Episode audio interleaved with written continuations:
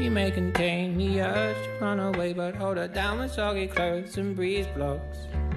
听众朋友们，大家好，欢迎收听新一期的自私自利，我是主播思雨。嗯、今天这一期节目中，我们想要聊的话题是单身的工薪族应该如何去进行财务管理。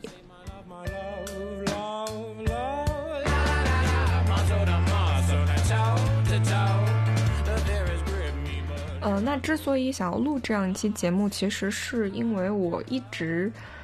对于两个嗯已经比较过时，但是依然在我们的文化语境里面阴魂不散的两个成语，想要对他们进行小小的挑战。那第一个成语就是成家立业。这个成语它其实本来是指，嗯，可能在中国古代的社会结构下面，男方通常在比如说他要考取功名啊，走向仕途啊，或者是嗯建立一番自己的事业之前，他的家人首先就会安排他结婚，因为那个时候的人认为啊、结婚可以使人呃心性定下来，然后变得更加可靠。这个时候再去谈嗯、事业啊、钱啊这些东西才随之而来。那我发现其实这个成语还是对我们现在很多人都是有一种潜移默化的影响。就比如说，我有一个哥哥，他就是真的是在结婚之前几乎不怎么攒钱，也不怎么做财务管理，然后几乎每个月的工资拿到手就花光了。那第二个成语其实是养儿防老，这个成语我觉得我可能不用怎么举例子，大家嗯二三十岁的年轻人应该在被父母催婚、催催生育的时候都用过这样一个理由。那我们在今天这期节目里面也会嗯对这对于所谓的养儿防老进行一个小小的挑战吧。She may contain the urge to run away, but hold her down with soggy clothes and breeze blocks. 关于这一期的内容呢，我们会想要尽量的给大家讲一些干货，然后我们希望达到的效果就是，你听完以后有立刻可以采取行动的 action item。但是我们不会聊到具体说，哦，你应该买哪只股票，你应该用哪一个理财工具。就一个是我们，我们不是来卖东西的，这不是一期就是广告博客。还有一个最后的理由就是，嗯、我在后台看数据的时候，我发现我们听众虽然人数不多，但是地理上的分布真的挺广泛的。嗯、我看到有啊、呃新加坡、香港、澳澳洲、英国、美国，所以呢，我们今天想要主要想要给大家提供一个不受地域限制的认知框架。我们针对的人群就是刚刚提到的，嗯、单身工薪族，然后理财经验小于等于零。如果你自己已经，比如说，嗯，有了很长时间的理财的呃实践了，那可能这一期的播客对你帮助不会很大。嗯，不过呢，如果你周围有朋友，比如说他刚刚好处于这个阶段，就是啊、有了一点积蓄，想要开始理财，然后他向你求助建议，那欢迎你把这期播客转发给他。嗯，我想可能这比你自己去和他沟通要更加的全面和有效。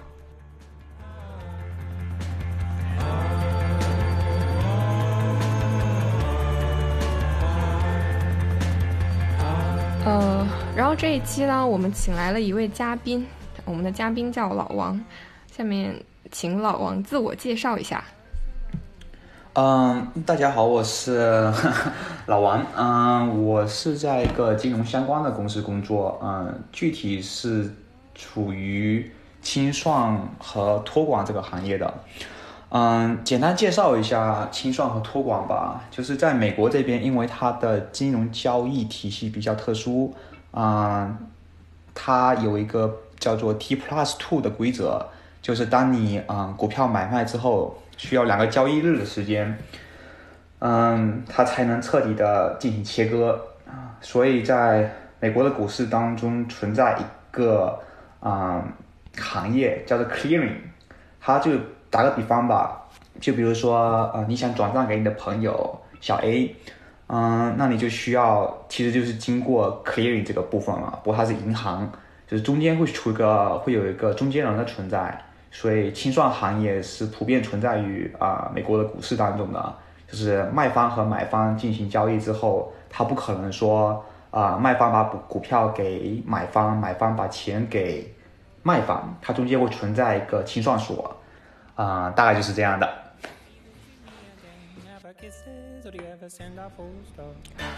呃，那么我们今天聊这话题的顺序，大概就是从世界观到方法论的一个顺序。呃，我们首先会聊一些关于理财的误区和如何树立正确的理财观念。呃，然后接下来在后半部分会聊到具体的，比如说我如果想要开始理财，我的第一步应该做什么，然后第二步应该做什么。嗯，是按照一个进阶的顺序去聊。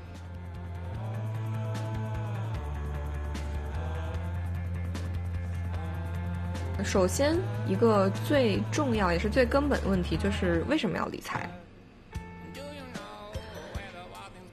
那当然是因为钱很重要啦。嗯，可能这句话听上去像是一句废话，但是实际上，就我自己而言嘛，我觉得我周围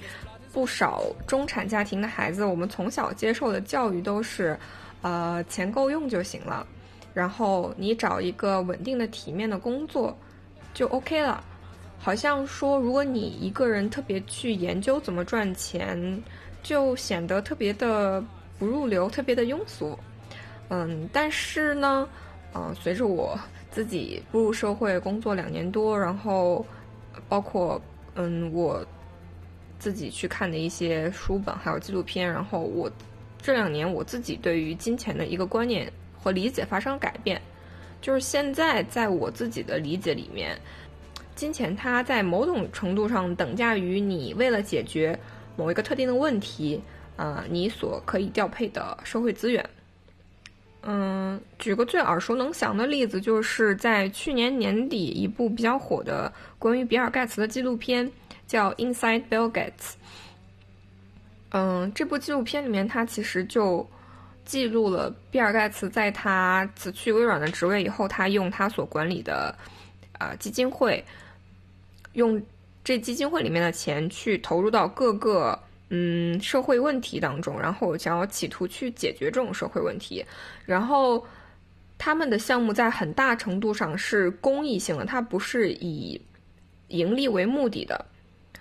所以很多时候这些世界性的问题，比如说呃印度的。就是水资源一直很稀缺嘛，然后可能大家也众所周知，嗯，在卫生清洁方面他们做的也不是特别好，所以就导致导致了很多嗯疾病的传播和流行。那比尔盖茨他想要去解决这个问题，所以他就是投了一笔钱。然后还有嗯，比如说他想要在非洲去消灭疟疾。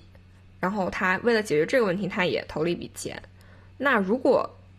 可如果说他当初没有拼命的去赚钱，然后去有这样一个积蓄的话，那可能他即使呃想要去对这一些社会现象造成改变，他也没有可以调配的社会资源。嗯，还有一个就是跟我自己比较直接相关的，呃，出发点是，就是这一次的新冠疫情。我相信很多听众朋友也有自己的体会，就是说在这次疫情当中，呃，我们社会所暴露出来的，不管是制度层面的问题，还是说，啊、有一些跟个人道德相关的新闻，嗯，他他们确实都这些新闻看来都挺让人抑郁的。不管是你在其位却不谋其职，还是说，嗯、有一些，嗯、人去抹黑真正想要做好事的人。我有个朋友，他其实平常是不太关心，嗯、这种比如说偏政治层面或者是社会层面的，就是公共公共领域的话题。但他当时也是，嗯、被卷入了这个事件当中，然后他每天很难过。有一次他跟我说，他说我每天看新闻我都很生气、很愤怒，但是我也不知道我应该做什么。我知道自己要做一个正直的人，但是我的正直太小了。然后他当时我算是开玩笑跟他说吧，我说你还可以好好赚钱，然后给你喜欢的、支持的人去打钱。嗯，其实这这句话既既是玩笑，也是某种程度上的真相吧，因为每个人，嗯，很大程度上是被困在自己的职业领域和自己所生活的环境里面的。可能即使你想要去设身处地的解决别人的问题，呃，你未必有那些专业的人做得好，所以可能你你能做的就是在你自己的这个垂直领域去积攒你自己的资历，包括资产。那更直接的方法是拿出钱去帮助那些你觉得啊、在某一件事情上可以比你做得更好的人。所以，嗯、我之前在微博上看过一句话，嗯、我不记得原话是怎么说的了，大概的意思就是说，提升一个人的认知水平也是他的道德义务。那其实推演一下，我觉得，嗯，对于我自己来讲，此时此刻，我认为提升一个人的赚钱水平也是他的道德义务。就是你怎么去给你自己心中的那一份正义加权呢？赚钱呀，对吧？好，那退一万步讲，即使啊、我不为了暴富，我也不不是为了，就是我就是想守住我自己的一方小天地，然后可能社会上的纷纷扰扰与我无关，那你也是绕不开理财理财这个话题的，因为理财它其实就是一种最基本的对啊、生活负责的一个刚需吧。因为即使你什么都不做，你的钱放在银行账户里面，可能几年下来它就已经因为通胀而缩水的不行了。啊、我想对你之前说的那关于理财，嗯，说一些吧。好就，是首先你说，嗯，理财如果嗯我们自己手头可能会有一些资金，在需要可以帮助别人的时候，对，如果你有足够的资金，你可以去帮助别人。但更多的话，嗯、在我这两年工作当中，我越来越发现，就是尽管我们公司的服务并不是直接提供给呃 end user，就是比如说我们生活中的普通人，它是提供给一些公司，但是我没有接触那些啊、呃客户，就是 end user，就是普通人。嗯，我越来越发现，就是在美国人当中，他们理财更多的是处于对一种他们未来退休生活的担忧，提前做好准备。你想一想，美国人他们六十岁左右的时候退休，而美国和我们中国又不太一样，就是没有说以儿防有那种养儿防老那种概念，就你不可能说期望说，在美国的话，你退休之后，你孩子能够有钱供你，不可能的。嗯他们都是在年轻的时候，呃，持续不断的投资理财，啊，进行复利效应，到他们退休的时候，他们有上百万美元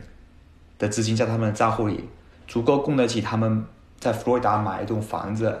每个月能有几千块钱，还能领一些社会保障金之类的，能够过得非常的惬意。他们不需要啊、担心说自己的孩子、自己的儿子女儿不会来看自己，不会给自己养老，不可能的。明白，就是对自己的人生从头负责到尾，是吗？对对，嗯，对，而且而且美国的养老院，我觉得好多都，他们经常建在那种风景特别好的地方，然后就是硬件条件什么看起来都很好，但是挺贵的，好像我之前问了一下，特别贵，月，特别贵。对对，美国的嗯养老院 hospice 里边都是配有护士啊，都配有医生啊。其实很多老人不愿意住 hospice，他们更如果他们有老伴还在的话，他们更宁愿在佛罗里达买一栋独栋的别墅住在里边，特别惬意。在佛罗里达天气又热，我就记得他们那群人就白天躲在家里边，晚上出来吃饭，吃完饭之后去吃个 yogurt，然后去看个电电影，去跳舞。这些老人的生活过得非常惬意，就你不会感觉到这些人特别老，他们也不愿意让你觉得他们老，他们现在特别年轻。嗯，对，我觉得，嗯，在中国的时候，好像你看到老人的时候，你不可避免的会觉得有一些可怜。他可能其实他不是说经济状况特别差，但是总有一种好像这个人就是他没有自己的身份，就是他他要么就是呃别人的爸妈，要么就是就是别人的爷爷奶奶，好像就一直是是这么一个一个角色。对对，所以说理财的话，抛开说大家都有暴富的心理吧，嗯，其实是要对自己未来做一个长久的打算。因为你不可能说你工作一辈子，到你退休的时候，你没有足够的储蓄，你没有足够的钱来支撑你退休，而且现在医疗条件这么好，你打算六十岁退休吧？我觉得你至少还能活三四十年，都是有可能的。尤其在现在这个年份，就是你不可能说你指望自己的孩子给你养老，这是不太现实的。嗯，而且我觉得，就是 如果有听众就明确自己确实不想要小孩的话，如果能把自己的就是财务打点好的话，那可能你跟你的父母去说的时候也硬气了很多。对啊，就是比如说，嗯嗯，在你需要钱的时候，你不需要跟你父母张口。对，其实呃，我还想讲一点，就是说，呃，我我们虽然就是讲理财是一个广义的概念嘛，那其实理财每个人可能具体到自己的情况，理财的目标也是不一样的，所以，嗯，就是呼吁大家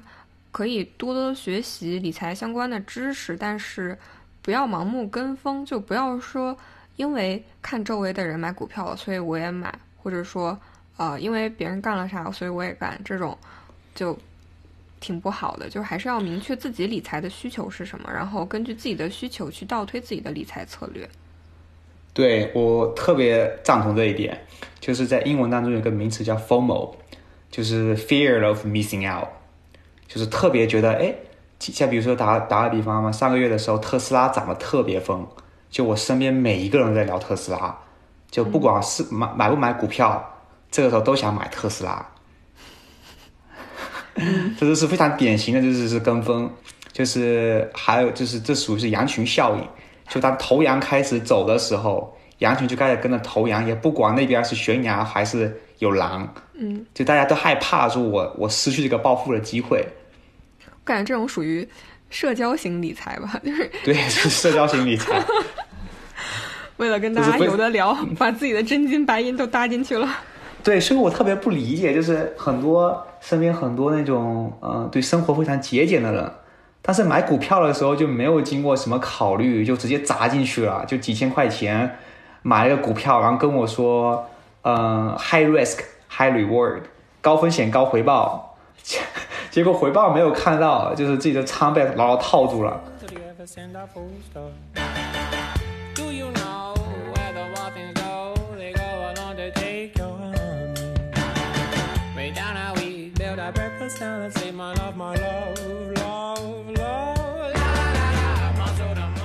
接下来，我觉得我们就想跟大家谈一下，因为已经讲到这里了，就直接跟大家谈一下，说有哪些对于理财常见的一些误解，然后我们想要先从概念上澄清一下。我其实是都是以我自身所经历过的一些比较错误的意见出发来梳理出来的。我其实第一个，第一个就是。可能也是很多人的一个想法，就是我觉得我没钱，我才刚刚开始工作，然后等工作开始，可能大概半年以后吧，又特别忙，然后每个周末呢，就就觉得，呃，哦，如果现在要学习开始理财，好像很麻烦的样子，不然我晚点再开始吧，然后就这样一直拖了两年，就是我这两年期间，我所有的存的钱都在。银行，然后美国的那个 saving account 的那个利息又相当于没有嘛，就说明其实我这两年攒的钱是在是在缩水的。然后就是就是缩水是一个方面啊，就是如果你什么都不做的话，你就是无法跑赢通胀，就是你存的钱是越来越少的。还有还有另一个方面就是理财这件事情真的是啊越早开始越好，因为复利的计算公式，你的最终收益就等于。本金乘以一加上你的收益率，然后指数像时间，就这个是是其实是高中政治课好像都会学的一个，就很基础很基础的一个，就是金融上的一个算式，就是时间它是在指数上的，所以它真的占了很重要的权重。就可能其实你的利润不需要很高，但是你给予它足够长的时间，你你的那个获得的利润也是非常可观的。所以理财这个事情一定要尽早开始，不要总想着往后拖，就是你会错过很多的。然后刚才讲的是第一个误区，然后第二个误区就是嗯，我之前就是觉得理财这件事情，就是因为我自己是学计算机的嘛，我就每次一听到这种各种术语满天飞的时候，我头就特别大，然后我就很困，我就觉得，呃，我弃权。然后，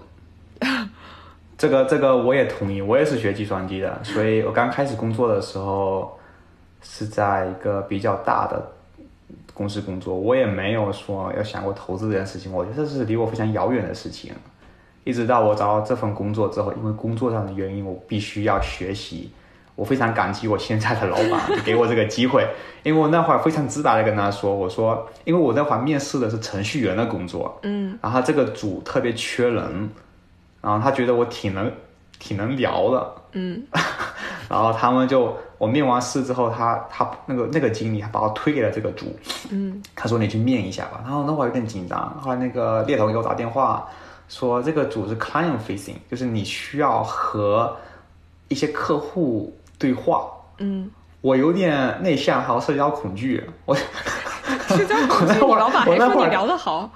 对我那会儿在想，要不直接拒了算了。嗯。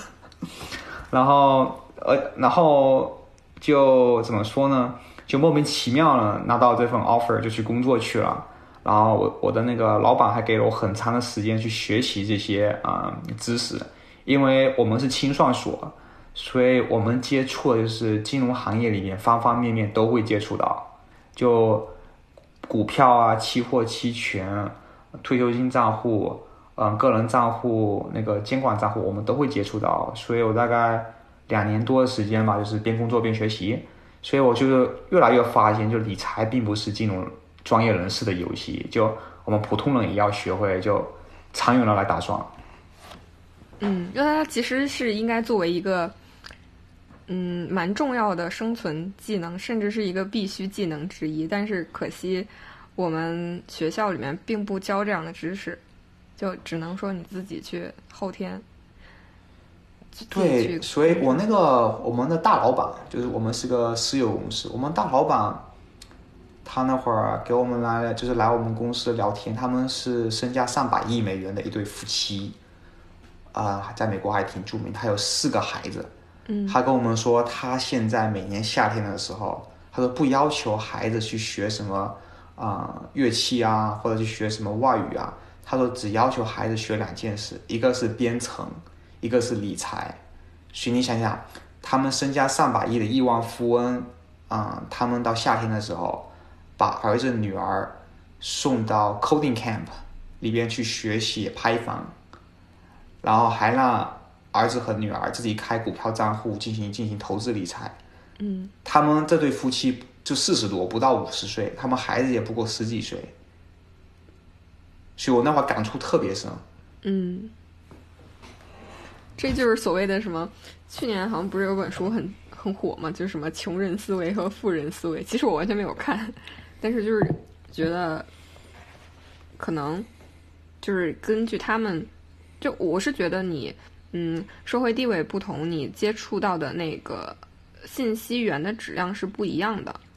对，然后非常非常同意。对，所以就是如果他们都能去把目标设定为就是 coding 和理财，那就是真的是，嗯，就说明是大，就是是很很重要的技能吧。对，嗯，就是即便说，呃，哪怕你以后不去写代码，哪怕你以后不去做理财，你去做一些嗯、其他专业的工作，呃，你所学会的知识多多少少会对你的生活当中有一些帮助的。嗯，对，我觉得就是，嗯，理财首先是一个，就是你学理财首先是要学，就是建立一些认知上的，就是认知上的转变，然后才是那些技术问题，而不是直接像我之前在学这些之前，就是想就是哦上来就是要看哪只股票，就是看数据，其实还真不是，就是先是其实你是要先建立一个正确的就是对于金金钱观，对金对于金钱的观念，然后才是技术，其实都是一些就是细枝末节的东西，就是它是很之后了。对，嗯，理财不一不不仅仅是说你要买什么股票，你要你要买什么基金，而是说，嗯，你要对自己负责，就是说，套很多人说一句话，pay yourself first，就是当你拿到那个 paycheck 的时候，你决定你你要把多少钱存起来，你要把多少钱定期的投到你的基金里面去，长久的打算。你有没有准备好？如果你被裁退之后，你那几个月找工作，如果你没有找到，你要靠什么生活？而不是说 live paycheck by paycheck，你每个月的啊、每个月发的工资全部花光，等下个月。这即便说你不买，不不，即便说你没有到说要买股票来长久考虑，呃，靠股票赚钱，那么你这样一种金钱观念也是非常不健康的。就是你做个月光族，其实我并不是非常喜欢这种生活方式，因为你没有考虑到，如果你遇到一些危机，如果你被裁退的话，你应该怎么做，你应该怎么应对。嗯因为我们年纪都大了，就是我觉得 我们到这个年纪的时候是不应该说，嗯，如果出了什么事情的话，还要再向父母张口要钱。是是，对，对，这就是其实呼应我们这一期的那个主题，就是不成家就没法立业嘛。因为我觉得想要做这一期，就是因为可能我觉得很多人在他潜意识的观念里面，就还是把就是结婚成家作为一个开始，呃，独立或者说我开始去对自己的经济负责的一个一个节点。但是我觉得随着我们社会结构变化嘛，可能。结婚已经不是说你人生的标配了，那你可能就是更要自己的去主动掌握你生活的节奏。如果你觉得你在这个阶段已经 ready 了，我我想要就是开始为自己的财务自由而努力了，那你就可以从现在开始就是开始你的理财，不管你这个时候的状态是已经结婚了还是说你是一个单身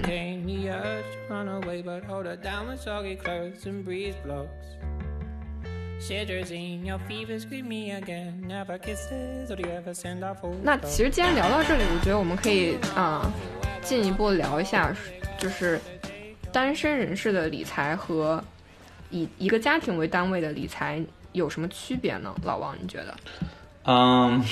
肯定有区别就像你说的。嗯，单身人士的话肯定会可能更省钱一些，嗯，其次的话，家庭如果是夫妻方面的话，就在美国这边报回，嗯，报税的时候，年底报税的时候是有一些优惠的，就多少给你退一些钱回来。然后，嗯，两个人一起生活的话，更需要长远的打算。就比如说，是否考虑说要不要买房子，是不是考虑要不要嗯生一个孩子，尤其是有孩子之后，比如说我自己打个比方吧，当我女儿出生之后，我就感觉真的是花钱如流水啊。嗯 你想象一个一个那么小的一个娃，嗯，他的奶粉、他的尿布、他的 baby wiper，然后 各种各样的衣服，就娃生出来之后就简直就是，我感觉就花钱如流水，是吗？对，感觉就是感觉就是脚超机。所以单身的时候，单身的时候就单身的时候吧，就是存了很多钱。我那会儿就觉得，哎，我可以嗯、买这只股票，我可以短期不计较它的收呃不计较它的那个回报，我往长期打算了。即便说这个月亏了百分之十，但是它的增长率让我觉得十年之后可能还拿回来。我现在不能这么想，我现在股投股票的时候，我会看这只股票它是否有发稳定的股息，就像银行的利息一样，它每个季度给我发一些股息回来。嗯，哎，就是呃，股息不是所有的股票都有分红的，对吧？不是的，对，嗯，打个比方吧，就是微软，它的它就一直发股息，还有美国的一些非常著名的公司，3M、John Johnson、强生公司、可口可乐、百事可乐，嗯，耐克、麦当劳，它都是稳定的发股息的。就是所以说，美国的标普五百指数里面的公司，它平均发股息的额度是百分之二。但是还有一些公司，比如说是谷歌、亚马逊，还有那个巴菲特老爷子的伯克希尔公司，他们就不发股息。他们坚信的认为，就是说我们公司应该把赚到的每一份利润重新投入到公司的成长当中去。嗯所以说，股息发的高的公司也不一定是好，因为他等于是说把他的现金流都发给他的股东，那么他就没有办法去扩张他的新业务。明白。但是发股息的公司稳定一点。呃，其实也不能这么说吧，因为股息的东西也有可能它不发了。比如说今年我们这三月份的时候，嗯，因为新冠病毒的原因，有不少比如说户外游乐园的那种公司，打就是比较美国比较著名的叫那个 Cedar Fair，它的股号代码是 FUN F U N，它今年好像据说就暂停发股息，因为它那些游乐园全部关掉了。嗯等于说今年会特别差，但它股息真的特别高，它现在你看的话真的是特别高，它今年不发了，，OK，所以说，嗯，发股息的公司吧，我觉得个人认为他们承担着对股东，嗯，需要发股息的义务，他每个季度都要稳定的发股息，或者每个月可能还增长一些股息，那么他在做决定的时候就会更加的谨慎。而有一些公司它不怎么发股息，他坚信的认为，他要把每一分钱投到公司的成长当中去，这个是可以的。如果你有一个好的 CEO，你有一个好的决策层的时候，嗯那么这个肯定是一件好事。嗯，但是如果你的决策层不是特别的聪明的时候，你做出一些他的公司做出一些非常不合理的并购案的时候，啊，去投资的时候，那么就我觉得就可能是不太好了。所以个人权衡吧。如果你觉得这个公司长期十几年会涨的就翻好几倍，你并不在意一时的股息，那你可以去投资它。如果你更希望你投进去的钱能够像银行一样，呃，给你发一些比银行利息高的呃股息，呃，比如说你买一百块钱的股票，它一年能够给你三美元、四美元，那你挺开心的。同时，它股票还能成长，它还能股价还能长高，那你可以选择投买一些呃有股息的公司。明白。那我来，我来试着总结一下，你看我说的对不对啊？就是嗯，单身人单身人士的理财，呃，和家庭相比，嗯，我觉得一个家庭为单位的话，它有一种风险共同承担的作用。就比如说，如果两个人都是在工作的话，那可能我临一个人临时工作上遭遇不顺的话，可能他对于我整个呃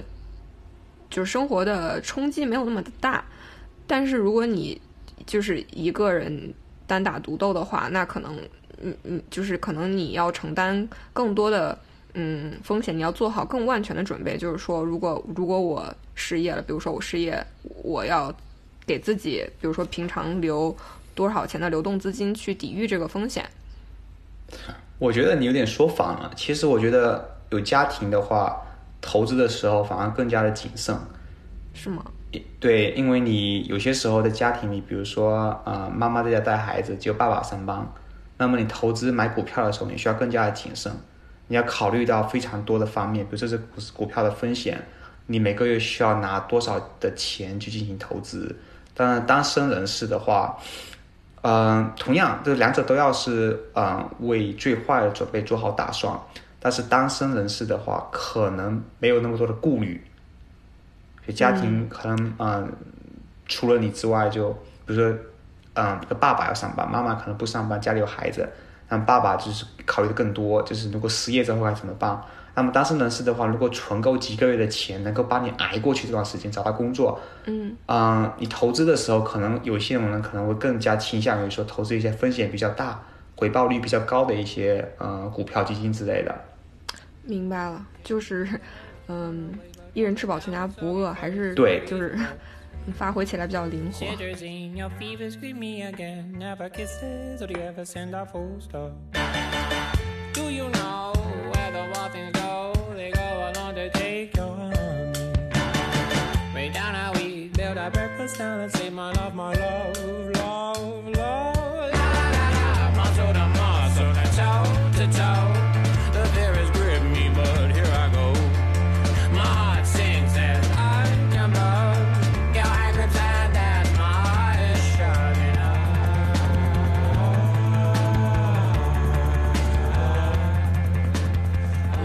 接下来就是已经给大家做了这么久的心理建设了，我觉得我们可以讲一些更有实操性的内容。呃，比如说，如果我想现在就想开始理财，我作为一个小白，我第一步应该是做什么？然后，如果我做完第一步，那我第二步、第三步如何去去做一个进阶？那我们先从理财的第一步开始讲吧。我觉得就是你得先有规划的去积累本金。嗯，我身边我感觉大家普遍还是会攒一些钱，但也有一些月光族的朋友吧。我给大家两个攒钱上面的建议，就是我觉得我虽然不理财，但是我攒钱攒的还挺好的。就是你一定要去量化你攒钱这件事情，你有有量化，然后有你就有办法去制定目标，然后你就可以去 review 你这个目标实现怎么样，是哪些东西阻碍了你，就是实现这个目标，所以你就就总而言之更容易达到你的一个目的吧。然后那攒，就说你攒钱主要我觉得就是两件事，第一个事情就是你做做好规划，就当你拿到你的。嗯，这个月的 paycheck 的时候，你不是说，哦，先把我这个想要买的东西先买一遍，买一遍以后剩的钱就是我的要存的钱。就你应该反过来，你应该在之前就想好我每个月要存多少，然后你把你的收入减去你要存的钱，这剩下的钱就是你的预算，然后这样子其实可以激励你去砍掉很多不必要的支出，就是你不会发现家里有一些。呃，几百年也没穿过的衣服，或者是很莫名其妙多出来的一些电子产品之类的，我觉得这个是其一。第二个就是，嗯，你可以通过记账的方式来去呃回看你这一个月真实的花销有哪些是超出你的预料的。就因为可能我们平常有一些小额但是高频率的支出，你自己是是没有意识的，但当你呃，一个月过后再去看的时候，发现哦，我操，原来这个东西还挺花钱的。呃，而且现在就很多信用卡，它其实是自带那种帮你分类你的账单的功能的，可能你自己都不需要去记，你只需要在月末的时候，你去把那个 dashboard 调出来，你就可以看到我这一个月在哪一些分类花了多少钱，这样子。这是我给大家就是关于积累本金的一个建议。嗯，还有一点就是积累本金的时候，我觉得你最好在四处看一看，有没有什么银行它会付那种啊利息比较高。虽然在尤其在美国很多银行大银行，比如像美国银行、富国银行这样子的那个大银行，它那个呃储蓄账户里面的那个那个利息等于是没有，但是还是有不少的银行能够付百分之二的利息。虽然现在，呃，美联储减息了，现在可能是跑不赢通胀，但是还是有不少银行能够付百分一以上的利息。我现在的钱在 Chase 的，Chase 基本等于是没给。对啊，我也觉得好像我的那个钱从来没有见过利息这种东西。对对，这样因为它是大银行，所以并不给你。它有一些小银行，比如也不算小银行吧，就是它没有实体的那种那种啊，那种那种银行那种。就是但这种有风险吗？它会不会突然就倒闭了？没有，没有风险，没有风险。它像 American Express、Discover，还有一些银行叫 Ally，一个银行叫 Ally，这些很多银行他们都有那种 saving account，他的 saving account 都付了很高的利息。像 Discover 和 American Express 就是大家都非常熟悉的一些信用卡公司，但是同时他们也是个银行。哇，学习了。那我赶紧。他们也是个银行，他们也是个银行，他们付的他们付的利息真的很高。如果你是买活期的话，活期可能利息我记得现在还有，现在应该还有一点六吧。如果是死期的话，是一年的那种 CD 的话，它的利息我觉得我刚刚看到现在的利息是百分二一年，就勉勉强强够到通胀吧。好，明白了。就是说要要在嗯。积累本金的同时，要尽可能去选择活呃活期和定期利率高的银行去存钱，这是第一步。OK。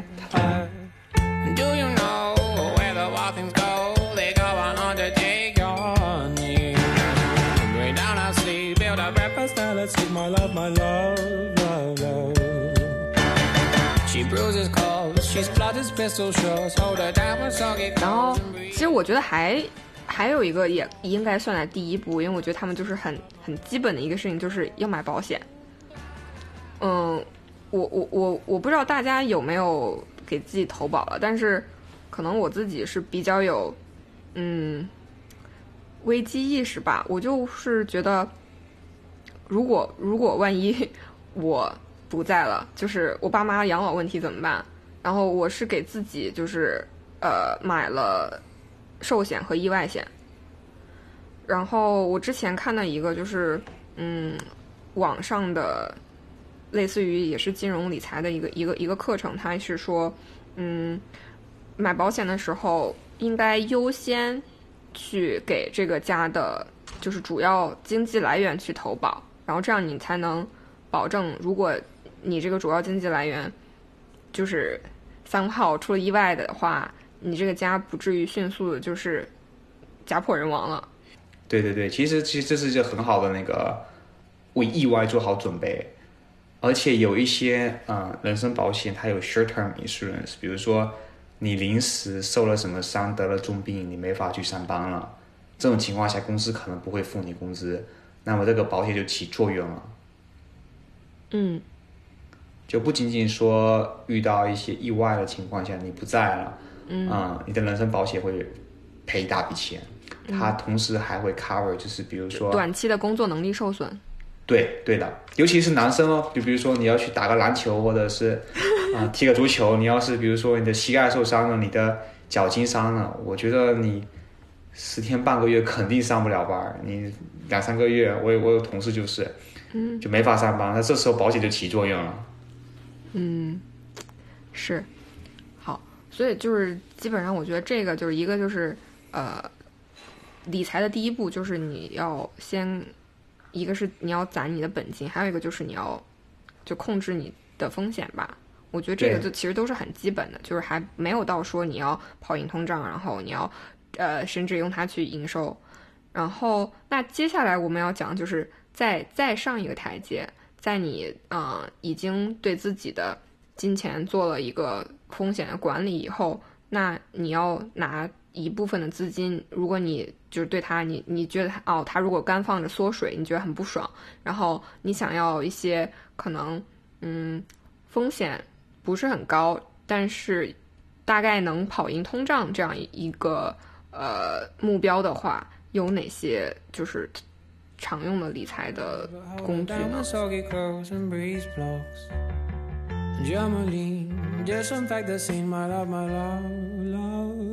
你现在如果去看要理财的话，你对自己的那个投资是往长期看，五年、十年、十五年、二十年。那么现在市场上有很多很多的软件，就像嗯、，Wolfram、Bellman、Stash、M1 Finance，就是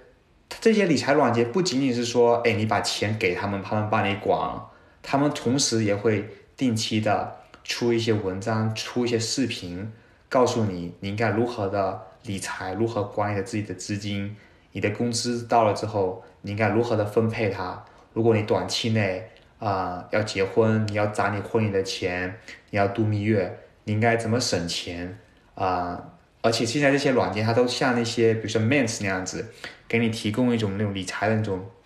那种软件，然后让你直观的看到你每个月把你的钱花哪去了，你有多少的钱进行投资。所以说，你真的如果打算理财，但是你又一窍不通的话，你可以稍微的看一看这些软件，就是 Robo Advisor，就是市面上有很多，可能打开，比如说呃呃谷谷歌一下，看一下，比如说什么有什么理财软件，啊、你会看到非常多广告出来，你可以自己的自己权衡，啊、评估一下哪个软件需要你。同时，这也是个啊、需要学习的一件事情，就是不能不是说你把钱交给他们就万事大吉，你再也不去看他们，你同时也要学习，因为这些理财软件它其实也是把你的钱去购买那些基金，那些基金可能就是啊、买标普五百的基金，买一些美国市场的债券，然后它只是根据你的风险承受能力，将你的呃资金进行分配。比如说，你比较害怕呃市场波动，你比较保守，那好，那我们就买百分之六十的股票的基金，百分之四十的债券的基金。那债券相对于股票来讲，就是更稳定一些，对吗？嗯，其实不一定啦，就是比如说在呃牛市的时候，市场表现特别好的时候，你就看到股市会一直涨，一直涨，然后债券的话，它的价格就会一直跌。债券债对债券价格会一直跌，因为因为因为你投债券并不是很稳定，尤其是这个这个，尤其是尤其是现在这个阶段哈，美国的十年债券已经跌破百分一了，就是它已经跑不赢通胀了。然后三十债券是年的债国债吗？债券是国债吗？对美国的国债，比如是国债，而且国债还能有不少跌的哦。对啊，那你不知道吗？而且日本和德国我一直以为德就是国债这种东西是稳涨的。不会。然后你你知道吗？那个日本和德国的国债它是负利率，负利率 OK，是负的，负的。你把钱存进去取出来的时候 还是负的。所以说，所以说今年，虽然说现在市场特别的担忧，就是如果经济出问题的话，全世界各国的央行没有足够的手段去印钞票，没有足够的手段去进行量化宽松，因为他们已经把呃能够用的手段已经给用完了。呃，OK，所以所以世界上是没有一个理财工具是就是万全的没有，是稳赚不赔的，是吗？没有，就都没是有风险但是对，都是有风险，短期内都是有风险。但是如果你长期看的话，比如说标普五百的指数基金叫大，有一个有一个比较著名的，嗯，叫 SPY。如果你去看 SPY 的话，啊、你看它的 performance，它过去十年的平均的那个复利是十二点五七。你等一下去看它，的标普五百指数到底是个啥？它它这个指数就是，比如说，我觉得那个 YouTube 上面有个叫李永乐老师的，就就讲他讲的指数特讲的特别好，我觉得大家大家可以去看一下。他其实就是说，用很多很多的公司组合在一起形成一个指数，然后它这个指数如果涨的话，就说明它这个经济是好的，它股票是在成长的；如果跌的话，就是说股票今年市场就不怎么好。然后它这个基金，它就是将这个指数的公式移到嗯它基金里边去，比如说这个嗯道琼斯指数里面，打个比方，比如说苹果占百分之六，然后那个微软占百分之七，剩下二十八个公司占了大概百分之八十七左右吧，就这样的安排。哦，他就按这个呃，就是标普五百的这个指数的比例去买股票，然后打包成一个产品，这个东西就是基就是基金。对，老铁物力非凡。我 靠！所以它其实并没有很多很多就是特别有诀窍的地方。其实它就是一个就是美国如果就是怎么说呢？就是美国经济好的时候，就肯定就涨嘛。所以说有很多人就是说会把呃这些标普五百指数作为一个标准来衡量自己的一年的所得。有些人不是喜欢买股票吗？嗯就看我今年，比如说我今年自己的股票能不能跑赢这个标普五百。嗯它如果能跑赢的话，它这个跑赢这部分叫做 alpha，就是很多公司都达不到的。嗯、巴菲特老爷子在二零零八年的时候和一个基金经理打了个赌，嗯他说在十年之内，我赌标普五百的成长比你基金好。十年之后，二零一八年我们回头看，巴菲老巴菲特老爷子说对了，二零零八年到二零一八年，标普五涨标普五百指数涨了三倍，而那个基金经理治下的基金永远达不到。哦，就等于是说，如果你并不是特别懂，那么你把你的钱投到基金里边去，消极进行投资。我们说的指数定投，就是比如说你的四零幺 K 就是指数定投，你每个月准时固定的把你的钱投到股市里边去。股市行情好的时候你赚一些好，跟着跟着一起涨；股市行情跌的时候你也投进去一些，所以啊、我们就说 dollar cost averaging，就是你的那个成本其实其实慢慢的就综合了，就平均了。嗯但是长远来看的话，其实你是赚的，就是你享受到了，嗯、市经济成长的好处，对、嗯对，经济成长的好处。所以说，我们说，我之前在 YouTube 上面听到一个非常好的比喻，说经济和股市特别像一个人牵着一条狗，经济就是这一个这个人，然后那只狗就是个股市。嗯你牵着它走的时候，狗可能看到松鼠就追过去啊，或者它到处乱跑啊，看到个蝴蝶想要去扑它，它就特别急，它拽着你，它想要往回走，想要往左边右边，但是这个人和狗，它的方向都是在往前走，嗯。所以我们往回看的话，人类的历史就是经济一直在成长，虽然当中一直有一些经济危机、经济衰退，有一些波动，但是总体的是往前走的。我今天我今天往回看，就是从道琼斯指数在一八九几年的时候创立吧，到现在是全世界最古老的啊、呃经济指数，它的平均年回报率还是有百分之七。嗯期间期间经历了一次一次世界大战，啊、美国的经济大萧条，Great Depression，然后还经历了二战各种各样的战争，但是它你往回看一百多年过来，它的那个平均增长指数还是每年有百分之七左右的，是非常了不起的。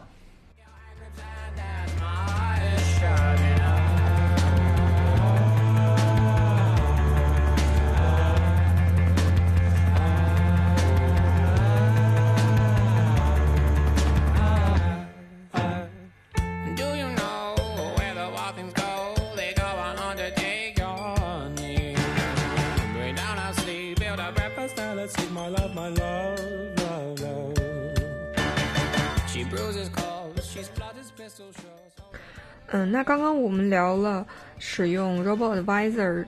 这一类的自动化的理财工具，还有嗯，比如说定期购买指数基金这样比较出界的理财方式。那如果嗯，我们的听众接下来想要继续深造的话，嗯、比如说想要学学习股票的交易，然后学习比如说怎么去购买期权这样子的更高级的东西，有没有什么比较可靠而且嗯比较平易近人的学习途径呢？我觉得 YouTube 是个非常好的工具。就比如说你有什么不明白的，嗯，你觉得这个这个软件，比如说之前我们提到的 Wolfram 啊、Betterment 啊、M One Finance 啊，你想听一听别的用户怎么说，你可以听一听。我觉得哈，嗯，自动化软件其实给这是给你个入门的地方。你不是说你把钱投进去你就，嗯，万事大吉就一本永利，就是你要你要通过这个软件去学习，就是他们在买什么，他们在用你的钱进行买什么，他们在买什么指数基金，这个指数基金里边包含了什么股票，是不是你有信心，对吧？然后 Fidelity 还有 Charles Schwab、TDMH 这些券商，它给你一个提供的平台，当你觉得你自己很自信之后，啊、你大概了解股票市场是怎么回事，这个基金是怎么回事，这股票是怎么回事的时候，你可以进行一起去去，比如说大家你可以单独买这个基金，你觉得我的风险承受能力，我不需要买债券，我要百分百买这些股票基金，对吧？我要把我的钱投到 SPY 里边去，我长期的打算，我觉得我现在特别年轻，我把我这部分我不需要马上用到的钱投到这个里边去，嗯。因为你会觉得你可能你可能买了国债之后，你就会发现真的是国债真的是收益率特别低，就它已经跑不赢通胀了。嗯。而且就现在这个局势的话，我觉得啊、美国也是往着零利率在往上那边走。嗯。所以说，如果我们年轻的话，如果你觉得你的风险能力高，你不需要用那部分钱，你可以开个 Robo Advisor，就是之类的，你可以慢慢的看他们怎么去用的钱进行投资，然后你再开一个券商的账户。这些 TD Ameritrade 这些不光是一个平台，它也是一个学习的平台，他们会定期的给你一些提供一些课程，让你去，比如说，嗯，该买什么样的基金，他会跟你说，呃，市场是怎么样的，风险是怎么样的，你要如何的权衡你的风险。然后，呃，我很喜欢的一些 podcast，啊、有一个特别喜欢 podcast 叫啊、The Joseph Carson Show，就是这是一个他就是一个程序员了，他就是一个普通程序员，他把他自己的那个账户，他把自己的那个呃股票账户发在网上，从开了第一天开始，他跟你讲，就跟你他也是单纯像朋友聊天一样，跟你讲自己的那个投资经历，他自己在自己在经历些什么。他是一个非常，我觉得他是一个非常有学识的人。还有一个另外一个人叫 PPC Ian，他是一个嗯特别热衷于投资股有股息型股票的一个人。就这些人非常诚实，他并不会只告诉你说我我我的股票只是赚钱，他会很开诚布公的告诉你自己在经历些什么。就我买这股票怎么样，我为什么买这些股票，然后他们会跟你聊一些，比如说近期的啊。市场的走势，他是怎么想的，给你提供一些他们的想法。就我我们我们可能就是看很多国内的媒体，就是包括这回新冠病毒，就是国内很多媒体在在不停的唱衰，就是国外的抗议啊、国外的政府一些反应，但是我们也要从别人的角度来看，就这些国外的人是怎么看这个病毒带给这个市场的影响。就多方面的去看这个市场怎么回事。如果我们只看中文媒介的话，我我一直在看那个一个中文媒介公众号叫腾讯美股，它几乎一直在唱衰国外的经济，但是在一九年的时候不知道被打脸多少次。所以说，就是怎么说呢？就是一，嗯，开个账户，你稍微开始投，你你要开始看啊、了解。这是怎么回事？到底什么是指指数基金？到底这个是投它的资金是是怎么回事？它里边买的是什么股票？还要了解自己的风险承受能力是怎么样的？你能够承受多少的风险？如果一天股市跌百分之十，你一万块钱放在里边，你一天看着自己的账户全部都红了，就损失大概百分之你的你的你的资产损失了百分之十。会不会让你觉得压力特别大？你晚上会睡不着，然后再考虑一下你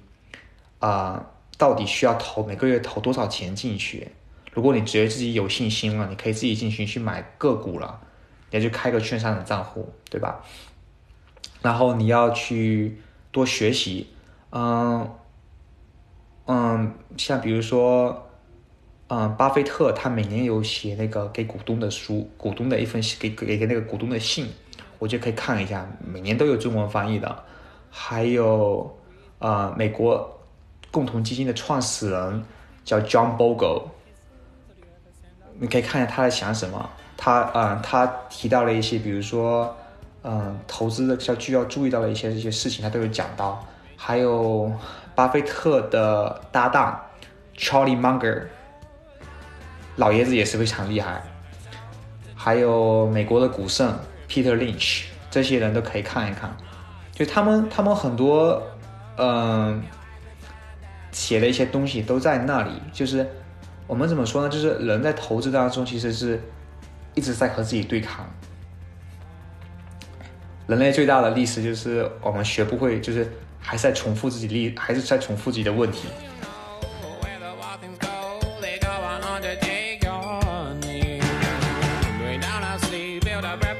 Take my love, my love, love, love. She bruises calls, she splutters pistol shots. Hold her down when soggy clothes and breeze blows. She's morphine, queen of my vaccine, my love, my love, love. 讲讲最近这个疫情来造成的这种就股票大跌嘛？你是怎么看这个事情的？就是对于我们现在此时此刻想要开始理财，是一个好的时间吗？还是说应该再等等？我觉得非常，我我个人觉得，我个人是非常悲观的。我觉得，哦、我觉得就像我嗯之前说说，之前跟你提到过，就是这个疫情它只是一个影子，它只是一个黑天鹅事件，它正好把一切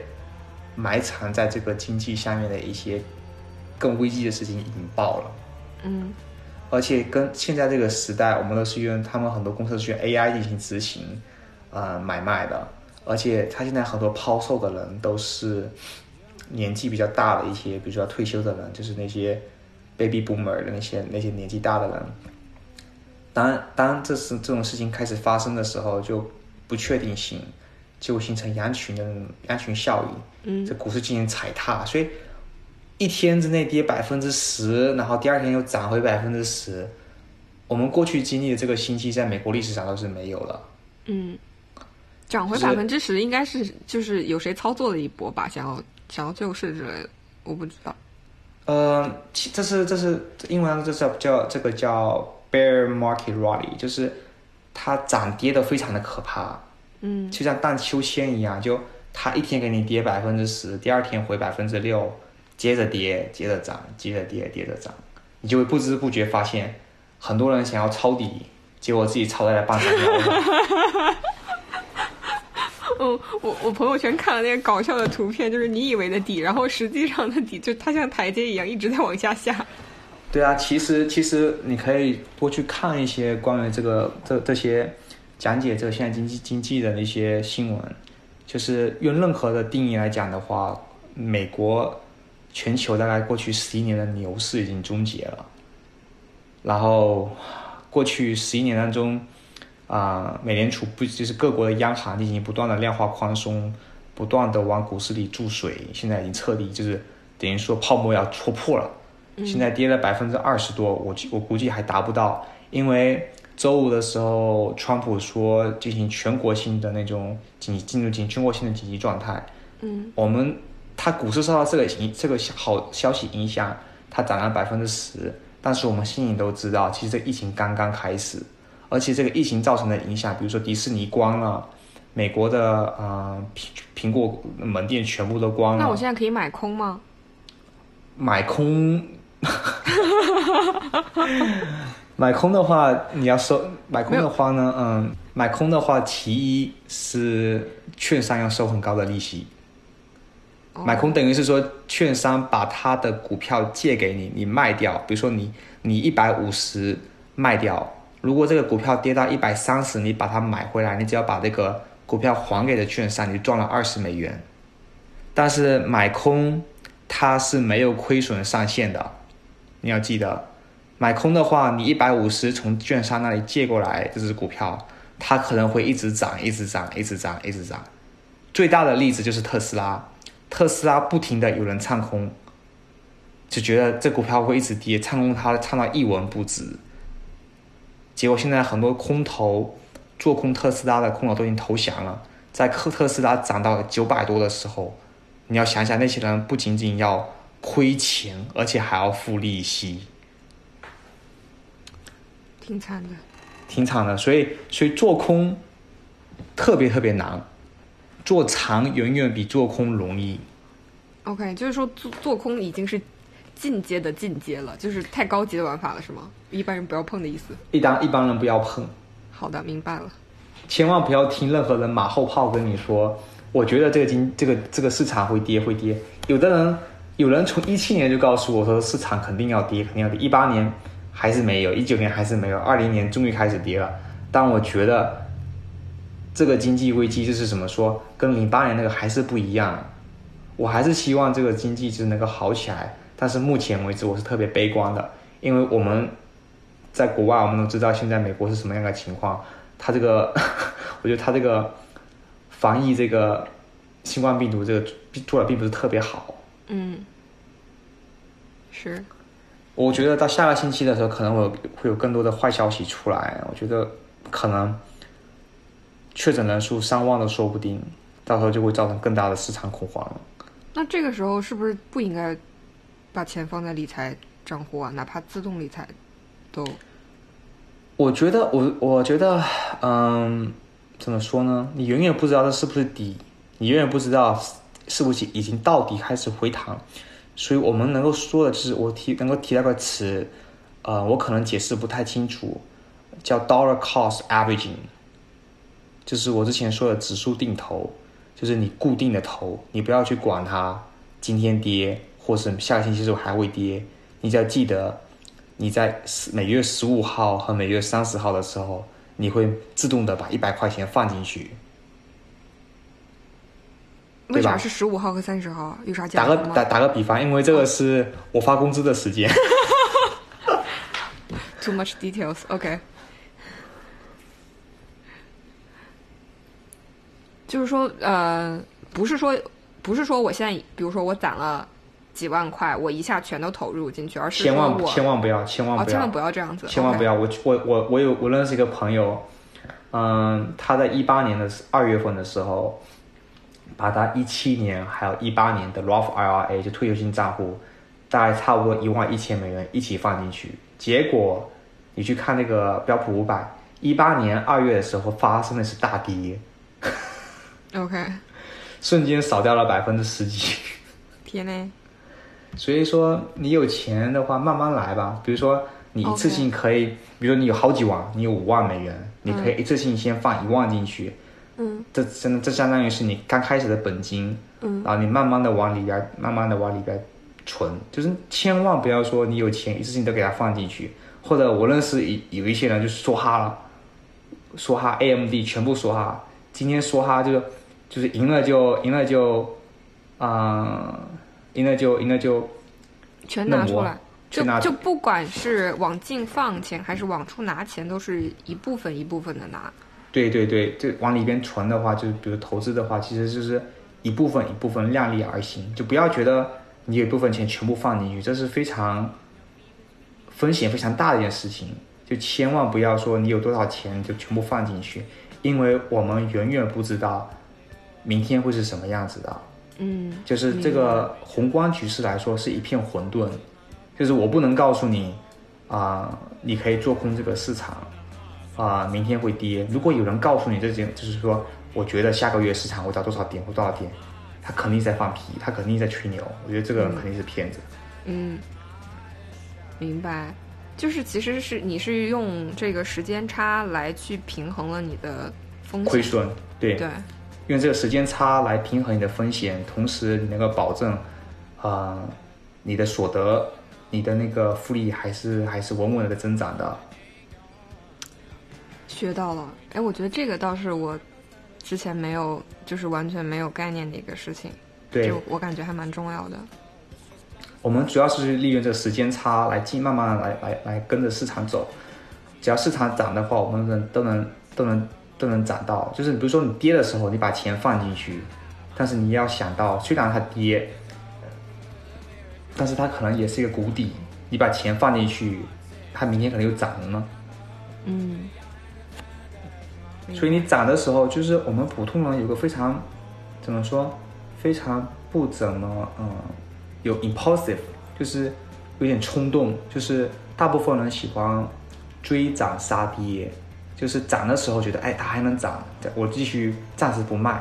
第二天就狂跌，跌的时候就害怕它就会一直跌，结果就给它卖掉了，卖掉了之后你就亏了，它第二天又涨回来。嗯，其实应该反着来是吗？就是其实应该是反着来，它涨的时候，就是我慢慢的卖一部分。对你，你涨的时候，其实你应该考虑，如果它短期之内达到你的目标，你是不是要给它卖掉？是不是它一天之内涨百分之十是不科学？就是可能是后边有人在推动它的股价，你是不是应该卖掉了？如果跌的时候呢，这跌是为什么原因？比如说，嗯，跌可能比如说苹果出了个财报，或亚马逊出了个财报，它财报是不是呃，并没有达到华尔街的预期，它所以跌了。但实际上，这公司长远来看，并没有出任何的问题。它的管理层、它的它的呃增长方向，啊、它的产品，啊、都没有问题。只是短期之内，它并没有达到他们的预期，所以它跌得很厉害。这时候你要卖吗？我觉得不应该卖。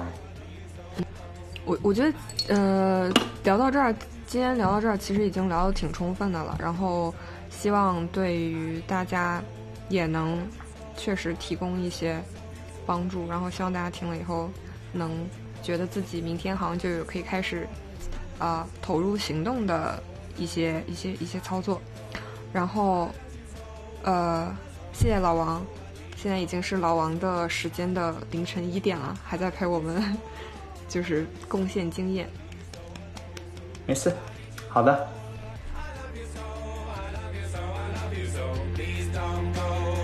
I let you